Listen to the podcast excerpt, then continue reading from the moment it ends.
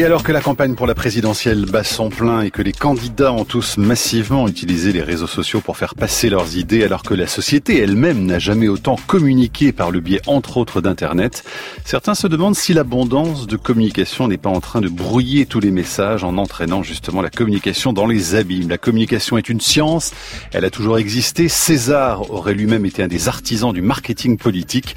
C'est le dossier cet après-midi de la tête au carré pour comprendre comment est née la communication, quels en sont les mécanismes J'attends vos messages, vos questions, franceinter.fr et le mot-clé l'attaque. Axel Villard, bonjour. Bonjour. À la une de la science cet après-midi, une enquête sur les tampons qui fait froid dans le dos. Oui, tampon, notre ennemi intime, c'est le titre de ce documentaire diffusé ce soir sur France 5 et qui s'est intéressé à la composition secrète de ces protections périodiques. On reçoit la réalisatrice Audrey Glohagen dans un instant.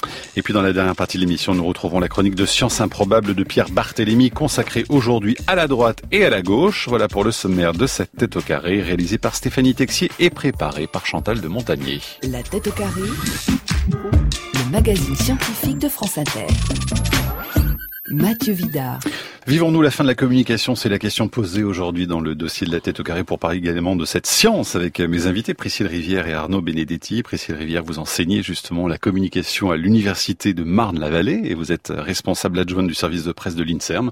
Vous avez coécrit avec Arnaud Benedetti la communication aux éditions Economica et Arnaud Benedetti, donc directeur de la communication à l'INSERM, professeur associé à la Sorbonne et vous publiez de votre côté La fin de la com aux éditions du CERF. Les auditeurs nous rejoignent avec les messages et les questions, franceinter.fr et le mot-clé l'attaque. Qu'est-ce qu'on enseigne justement autour de la communication à l'université, Priscille Rivière? Euh, On enseigne les techniques de communication, les outils. Euh, qui permettent euh, ensuite euh, de, de, de, réussir et de faire parler. Ah, ah. Donc il y a plein de promesses. Il y a plein de promesses. Euh, Outils infaillibles ou pas alors? Rien n'est infaillible dans la communication. Il faut savoir se servir des outils et puis faire preuve également de, de bon sens. Euh, ceci dit, ne pas se servir des bons outils risque en revanche de provoquer des effets non escomptés. Ouais, vous aurez peut-être des exemples à nous citer pendant cette émission. Arnaud Benedetti, justement, la, la communication c'est une science, c'est-à-dire qu'on a des théories éprouvées euh, qui sont là pour justement... la, euh, communication est un objet de science. On étudie la communication, on essaye de comprendre qu'est-ce que c'est que la communication. Bon, la communication, d'abord, c'est un acte quotidien hein, que nous effectuons tous les jours, ne serait-ce hein. que dans notre vie euh, privée, dans notre vie personnelle, dans notre vie sociale, dans notre vie professionnelle. La communication, c'est quelque chose qui fonde la société aussi. Il n'y a pas de société qui euh, ne puisse tenir, euh, ne serait-ce que de manière pacifique, s'il n'y a pas un minimum de mmh. communication. Donc la communication, c'est quelque chose qui vient de loin, qui qui est quasiment anthropologique. Euh, ensuite, il y a ce que l'on appelle la com, c'est-à-dire ces activités qui euh, sont nées euh, à la fin du 19e, au début du 20e siècle et qui ont ce que vous expliquez, c'est une vraie activité professionnelle aujourd'hui. Hein oui, c'est une activité professionnelle qui a une histoire. Et moi, ce qui m'a intéressé dans le petit livre que j'ai commis aux éditions du CERF, c'est justement d'essayer de retracer cette histoire de la communication. Parce que finalement, quand on regarde en France, il y a très peu de d'ouvrages ou même d'articles sur l'histoire de la communication, ce qui est vrai aux États-Unis dans l'historiographie euh, américaine, mais ce qui n'est mhm. pas vrai en France. Et l'idée, c'était de comprendre comment ces activités, ces pratiques, ces briques élémentaires de la communication en tant qu'activité professionnelle étaient, étaient nées. Et très vite, euh, on se rend compte que ce sont des activités qui sont nées à l'abri ou à l'ombre, je ne sais pas comment il faut dire, de deux figures absolument essentielles de notre de notre modernité. Euh, la première figure, c'est la démocratie parlementaire parce que la démocratie parlementaire va euh, susciter la, naissance de ce que l'on appelle la communication d'influence, voire le lobbying. Et puis ensuite, euh, l'autre grande figure, c'est l'économie de marché, qui va susciter la création d'une des activités, qui est une des activités euh, matricielles de la communication sur le plan historique, qui est la mmh. publicité. Ouais. Priscille Rivière, donc c'est vraiment une profession aujourd'hui. Hein. Vous expliquez à quel point elle comporte des règles très particulières. Effectivement, la communication, comme le, rappelle Arnaud, euh, on en fait sans le savoir, un peu euh, comme Monsieur Jourdain faisait de la prose. Euh, mais effectivement, il y a des règles, il, y a des codes. Et, ce qui est assez intéressant à souligner, c'est que finalement, les, les, bases et les bonnes règles et les bonnes pratiques. Euh, en 2017, on a beau avoir des, des, outils et des innovations euh, mhm. assez dingues, euh, les bonnes pratiques restent finalement assez simples et, et les mêmes depuis un certain nombre d'années. Et du coup, les, les, règles, elles valent quels que soient les outils de communication utilisés? Quels que soient les outils, et je dirais même plus quels que soient les domaines. Finalement. Mais les règles ne se transforment pas avec les nouveaux outils, justement? Elles peuvent s'adapter, mais euh, il reste forcément euh, des, des, bases.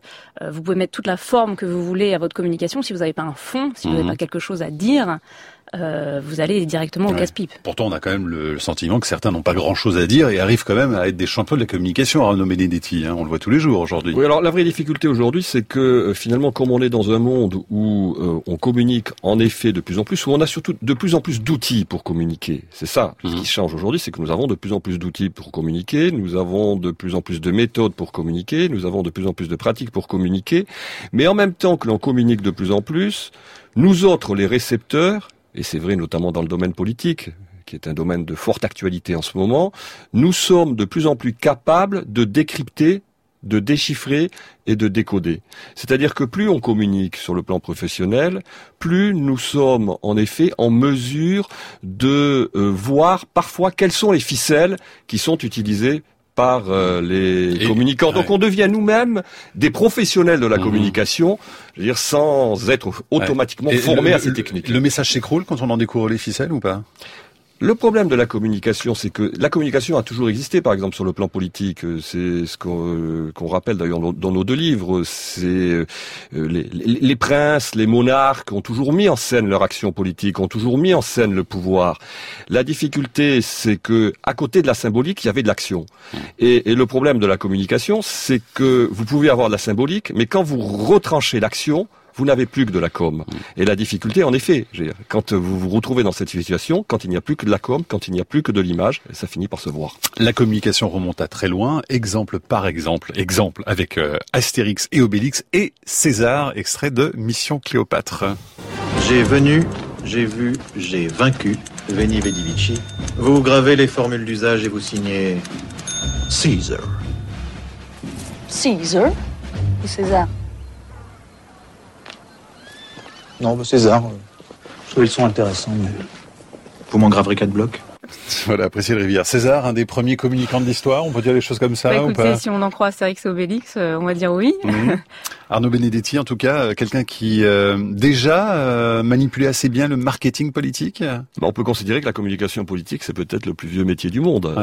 D'une certaine façon, il est c'est vrai que quand il écrit La guerre des Gaules, d'une certaine façon, il fait un acte de, de communication.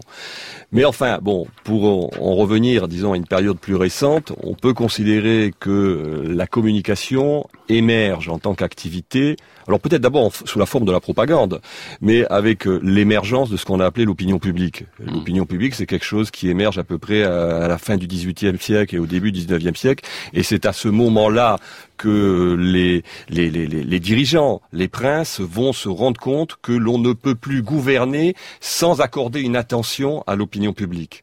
Et l'un de ceux qui euh, vraisemblablement peut être considéré comme l'un des fondateurs de la communication politique moderne, c'est Bonaparte. Euh, il est extrêmement intéressant de voir comment Bonaparte va se saisir du phénomène de la presse pour communiquer. Euh, Bonaparte se retrouve euh, jeune général victorieux dans les plaines d'Italie.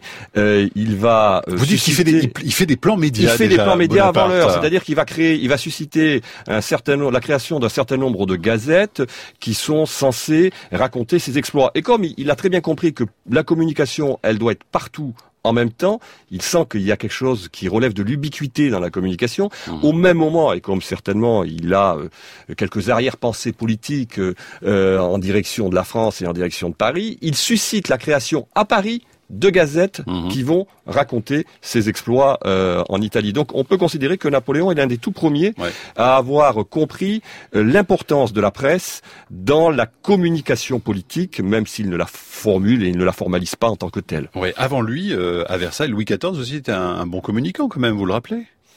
Louis XIV met en scène l'absolutisme royal euh, à travers ne serait-ce que le symbole que constitue Versailles, mais ne mhm. serait-ce qu'aussi à travers l'ensemble des fêtes qu'il organise à Versailles pour faire adhérer à sa conception du pouvoir, notamment l'aristocratie. Quand il finit par enfermer l'aristocratie, qui est un rival d'une certaine façon du pouvoir royal à Versailles, il fait un acte politique, mais il fait aussi un acte de communication. Mmh. Rivière, il y a une question d'Alain sur franceinter.fr qui nous dit ceci. Pourquoi est-ce qu'on euh, n'appelle pas la communication par son vrai nom, à savoir la propagande? Justement, Arnaud Benedetti en parlait il y a, il y a un instant. Ah, il me semble que la propagande, contrairement à la communication, euh, avait une volonté politique de faire passer des messages, de les déformer. La communication est là pour accompagner et au contraire pour porter euh, une parole juste, euh, d'accompagner euh, des gens qui peut-être ne maîtrisent pas effectivement les, les, techniques, mais en aucun cas de déformer le message. Donc vous faites bien la distinction entre, les deux À mon niveau, entre propagande et, communication. Voilà, c'est un peu plus compliqué. C'est-à-dire qu'en effet, moi je pense que la, la, la communication et la, la distinction entre la communication et la propagande, c'est que la communication est un exercice qui s'insère dans un contexte démocratique, c'est-à-dire que la communication tient compte de l'opinion publique, alors que la propagande a un objectif, c'est de marteler un message de manière verticale, de manière mécanique, pour conditionner psychologiquement hmm. des foules et des opinions. Est-ce que c'est parce que font nos hommes politiques au fond? Oui, alors ils le font. C'est là, c'est là toute la difficulté, c'est qu'en fait, les, les, la, la, communication naît d'une certaine façon de la propagande, mais elle va tenir compte de l'opinion publique hmm. et elle va essayer de susciter et de créer des outils qui vont permettre à un moment donné de fabriquer du consentement. Parce qu'une campagne électorale, c'est quand même ça, c'est marteler, marteler, marteler chaque soir inlassablement les mêmes messages. marteler dans un contexte pluraliste. La propagande, en règle générale, quand on parle de propagande, c'est dans un contexte qui n'est pas pluraliste, c'est dans un contexte autoritaire ou totalitaire. Dans un contexte démocratique, en effet, vous avez plusieurs messages qui se concurrencent, et ensuite, c'est aux citoyens et aux récepteurs de faire le tri. Pied dans soleil couchant, ça soupire, ça soupire. Il avait tout ce jour essuyé la poussière de ce réverbère maudit, maudit. Le voilà qui s'endort au son des claquetis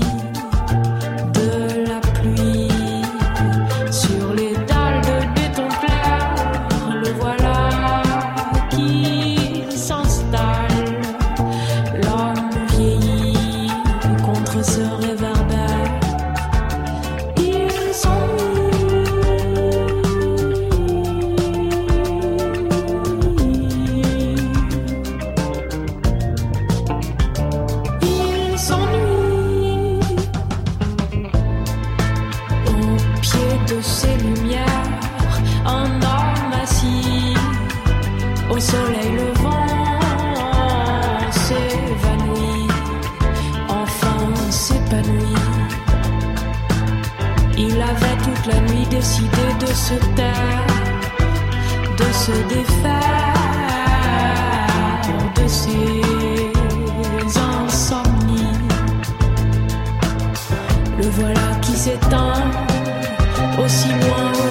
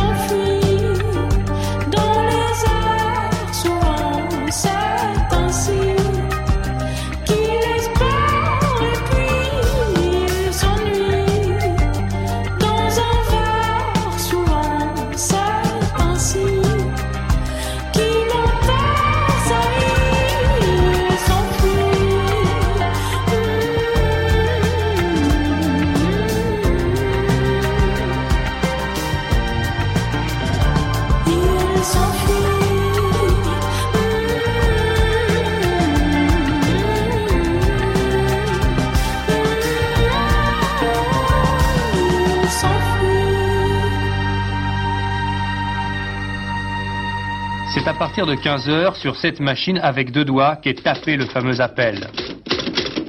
Vers 18h, le général et son aide de camp, Geoffroy de Courcelles, quittent Seymour Place et se fait conduire en taxi à la BBC. Charles de Gaulle est en uniforme avec képi à feuilles de chêne, gants blancs à la main. À son arrivée, le directeur de la radio anglaise l'accueille et l'accompagne au quatrième étage dans le studio B2. Le général s'assoit silencieusement auprès du speaker des émissions françaises qui lui passe la parole à la fin de son bulletin d'information. Moi, général de Gaulle, j'entreprends ici, en Angleterre, cette tâche nationale. J'invite tous les militaires français des armées de terre, de mer et de l'air. J'invite les ingénieurs, L'appel du 18 juin n'a pas été enregistré. Les techniciens de la BBC étaient trop occupés par la préparation du discours de Churchill. En France, peu de personnes l'entendirent. Il a paru comme une péripétie de cette fin du mois de juin. Mais pour De Gaulle, l'essentiel n'était pas là. Il avait dit à haute voix qu'il existait une autre politique que celle de Pétain, une autre politique que celle de l'armistice. Voilà un sujet diffusé sur Antenne 2 en 1990 autour de l'appel du 18 juin. Cet appel au combat du général de Gaulle, Arnaud Benedetti, eh bien vous l'évoquez justement comme un, une nouvelle étape aussi dans la façon de communiquer pour un, un politique comme de Gaulle. hein. C'est très important quand on regarde la façon dont De Gaulle a utilisé euh, la radio et a utilisé la communication euh, durant la guerre. On voit très bien qu'il en a fait, euh, lui qui était finalement un général assez isolé à Londres, une arme politique absolument essentielle. Et d'ailleurs, quand on lit sur cette période les rapports que faisaient les préfets et faisaient remonter les préfets au ministère de l'Intérieur à Vichy, on se rend compte que très vite les Français vont délaisser euh, les organes officiels euh, de propagande de Vichy pour écouter la radio, euh, les radios étrangères et notamment la BBC pour avoir de l'information. Donc Ouais. De Gaulle avait compris et avait anticipé que la bataille qu'il fallait conduire était d'abord une bataille de communication compte tenu Ouais. finalement de la faiblesse de ses moyens militaires euh, dans le conflit euh, qui était engagé alors. Et le sujet rappelé qu'on n'avait pas d'enregistrement en fait du Il 18 y a pas juin. d'enregistrement du 18 Ouais. juin. Priscille Rivière, ces règles que vous évoquiez tout à l'heure, ces règles qui fondent au fond la, la communication, qui les a créées? Alors, on dit que au début du XXe siècle, un Américain qui s'appelle Ivy Lee euh, est un des, des pères fondateurs de la communication.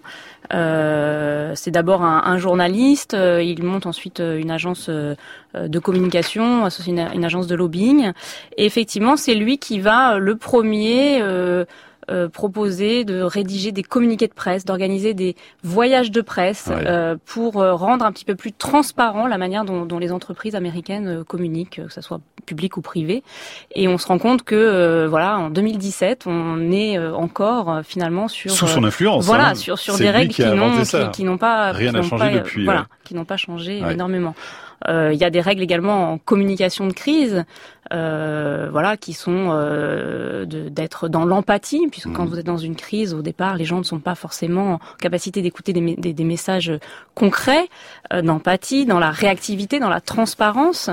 Euh, Alors lui justement il les teste hein, ces, voilà, ces- cas de figure hein, puisqu'il y a, il y a deux événements c'est une crise euh, au sein d'une d'une usine de charbon et puis un grand accident une catastrophe ferroviaire Arnaud Benedetti Oui, alors Lee, euh, c'est en effet Lee qui, on, on considère que Lee est l'homme qui invente les, les relations presse et qui invente la communication de crise. Mais c'est vrai qu'à l'époque, les grands magnats, les grands, les grands, euh, les grands industriels ont tendance euh, à se cacher et euh, à éviter la confrontation Mm. avec les journalistes euh, déterreurs de scandale, comme on les Ouais. appelle. Et Lee va leur dire, écoutez, on est dans une société justement où aujourd'hui le poids de l'opinion est tel qu'on ne peut plus se dissimuler, qu'on ne peut plus cacher. Donc il faut aller à la confrontation avec la presse et donner et produire de l'information. Donc, pour lui l'opinion est malléable quand même alors oui, l'opinion est malléable, mais pour tous les gens qui inventent la communication, et aussi, on reviendra si vous voulez sur une autre, une, une autre figure importante qui est Edouard Bernays, euh, qui est un des pères fondateurs de la communication d'influence, l'opinion, euh, Lee a fait la campagne de Parker contre Theodore Roosevelt au début du siècle,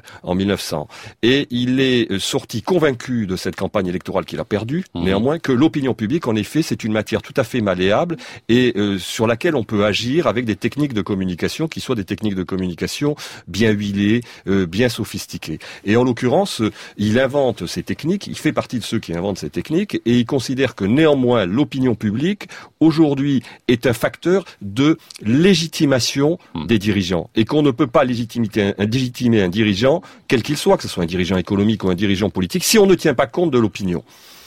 Priscille Rivière, il y a cette question de Françoise qui nous dit ceci, c'est bien d'enseigner les outils de la communication, la façon de les utiliser selon les informations qu'on veut donner, mais enseignez-vous les outils pour vérifier ces informations afin d'éviter de transmettre des informations déformées, erronées, incomplètes ou fausses. Ça me semble primordial, dit Françoise, et c'est justement ce qui manque lors de l'utilisation des nouvelles techniques de communication. Effectivement, et il y a... Alors en tant que prof de com, en comment tant vous que prof faites de com, euh, il y a aussi tout ce qui est important, c'est de faire de la veille euh, avant même de, de, de, de vérifier une information. Si euh, voilà, on peut recouper les informations.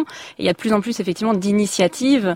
Euh, je pense euh, au site du monde euh, les, les décodeurs. Mhm. Euh, il y a effectivement beaucoup d'enseignants, voilà, qui, qui euh, effectivement euh, euh, essayent d'apprendre. Mais je pense que ça s'apprend tôt en fait. Comment lire un journal, comment interpréter une photo, est-ce qu'il n'y a Ouais. pas un montage, etc. Mais la question est, est cruciale aujourd'hui à l'heure justement des réseaux sociaux où tout le monde y va de son information. On est d'accord. Faire le tri, c'est absolument essentiel, non? C'est difficile. Et c'est essentiel. Ouais. Arnaud Benedetti, comment on s'y prend alors concrètement? On l'a vu là avec euh, l'élection présidentielle, hein, ce, ce premier tour où le nombre de, de fausses informations euh, ont été absolument hallucinantes quand même. Dimanche par exemple. Hein. Oui, de toute façon, on n'arrêtera pas euh, la production euh, massive de bruit euh, sous toutes ses formes, qu'il Mhm. s'agisse de l'information ou de ou de rumeurs. Euh, la vraie difficulté aujourd'hui, et d'ailleurs c'est une difficulté euh, que rencontrent les journalistes qui sont obligés de vérifier euh, en, en permanence les faits, c'est que la difficulté, c'est que on est on est pris dans un système où on va de plus en plus vite Mhm. et où la vitesse cannibalise globalement le fonctionnement du système médiatique. Et on bien d'ailleurs que la façon dont le système médiatique aujourd'hui fonctionne a un impact même sur le comportement des acteurs politiques. Mm. Les acteurs politiques ont tendance aujourd'hui à réagir, être toujours dans la surréaction, voire dans l'hypervisibilité pour être présents euh, dans l'espace médiatique. Donc la vraie difficulté aujourd'hui, c'est en effet euh, de pouvoir à la fois tenir un discours qui soit un discours argumenté et avec en outre euh, des dispositifs où l'information circule de plus en plus vite et de plus en plus massive. Et le vrai, le véritable enjeu, c'est aujourd'hui d'être capable de trier l'information, de la hiérarchiser et surtout de l'expliquer. Qui était Édouard Bernays alors? Alors Édouard Bernays, c'est le neveu de Sigmund Freud, c'est celui dont on peut considérer qu'il est l'homme qui va aller le plus loin dans la théorisation des métiers de la communication et des métiers des relations publiques. On va l'écouter, euh, extrait justement d'un documentaire, on écoute sa voix. I decided that if you could use propaganda for war, you could certainly use it for peace. And propaganda got to be a bad word because of the Germans using it. So what I did was to try to find some other words. So we found the word Council on Public Relations. Voilà, c'était en 1991. J'ai décidé que si on pouvait utiliser la propagande pour la guerre, on pouvait certainement l'utiliser pour la paix. La propagande avait mauvaise presse à cause de son utilisation par les Allemands. Alors, dit-il, j'ai essayé de trouver un autre mot et on a trouvé le mot conseil en relations publiques. Arnaud Benedetti. Oui, c'est très intéressant parce que Bernays a fait partie euh, de la fameuse commission qui, en 1917, la commission Creel, qui est créée par le président américain Wilson, qui va avoir pour objectif euh, de faire comprendre à l'opinion américaine, l'opinion publique américaine, qu'il faut intervenir dans le premier conflit mondial. Donc on date en général euh, la création des métiers de la communication et des spin doctors de 1917 et de la création de cette, de cette commission. Et Bernays, c'est quelqu'un qui considère que, euh, encore une fois, l'opinion publique est essentielle, mais que les, et il a une vision très cynique et très instrumentale de la communication. Euh, il considère que euh, les États, que les sociétés doivent être dirigées par des élites éclairées par des oligarchies. Mhm. Et, et, et explicitement, il, il, il, va mettre en place des techniques de communication qui ont pour but, il emploie le terme, de fabriquer du consentement. C'est-à-dire qu'en fait, les sociétés et les peuples mmh. adhèrent à des messages naturellement, sans s'en rendre compte, et ces messages sont là pour légitimer ouais. le pouvoir d'un certain nombre d'élites. Alors justement, ce message de Georges Priscille Rivière, pourquoi n'est-il pas clairement dit par vos intervenants que la communication est une manipulation des esprits? Mais non, mais elle ne l'est pas Priscille toujours. Rivière, Pardon, réponse. Elle ne l'est pas toujours.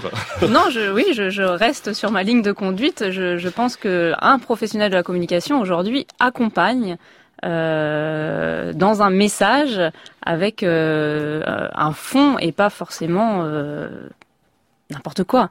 non, on n'est pas dans la propagande. Hum, Arnaud Benedetti, soyez, soyez plus convaincant, s'il vous plaît. Mais je pense qu'en effet, la communication, c'est quelque chose de très hétérogène. Il y a différentes pratiques de communication. Bernays avait une vision de la communication qui était une vision très politique essentiellement politique. Mmh.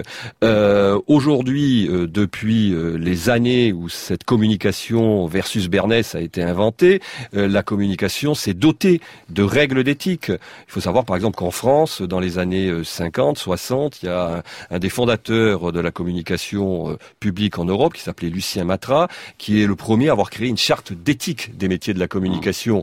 Mmh. Qu'est-ce que ça veut dire aujourd'hui avoir de l'éthique en communication? Ben, C'est d'abord d'être euh, en capacité d'écouter ce que l'on appelle les parties prenantes, c'est-à-dire de prendre en, de prendre en compte le message, par exemple à l'intérieur d'une entreprise, le message des salariés, d'être capable de l'intégrer dans les politiques euh, mmh.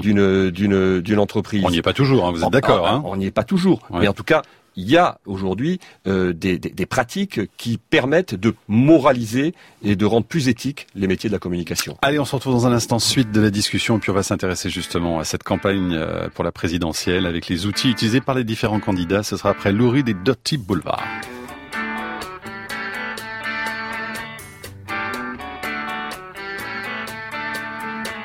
Pedro lives out of the Wilshire Hotel.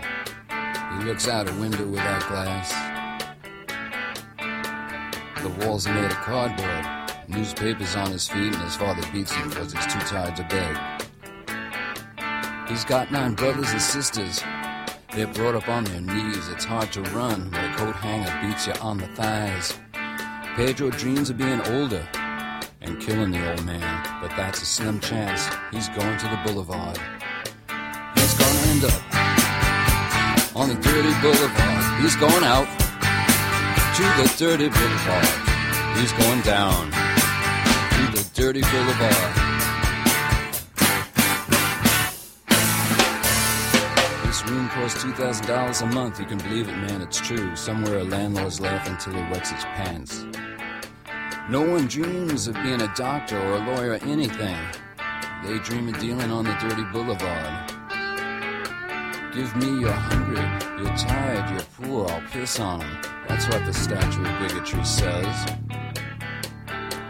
You're poor huddled masses, let's club them to death. And get it over with and just dump them on the boulevard. Get them out on the dirty boulevard. Going out to the dirty boulevard. They're going down on the dirty boulevard. Going out Outside, it's a bright night. There's an opera at Lincoln Center. Movie stars arrive by limousine. The Klieg lights shoot up over the skyline of Manhattan, but the lights are out on the mean streets. A small kid stands by the Lincoln Tunnel. He's selling plastic roses for a buck. The traffic's backed up to 39th Street. The TV whores are calling the cops out for a suck. And back at the wheelchair, Pedro sits there dreaming. He's found a book on magic in a garbage can. He looks at the pictures and stares up at the cracked ceiling. At the count of three, he says, I hope I can disappear and fly, fly away from this dirty boulevard. I want to fly from the dirty boulevard. I want to fly from the dirty boulevard. I want to fly, fly, fly, fly from dirty boulevard. I wanna fly away. I wanna fly. Fly, fly away. I wanna fly. Fly, fly away. Fly. Fly,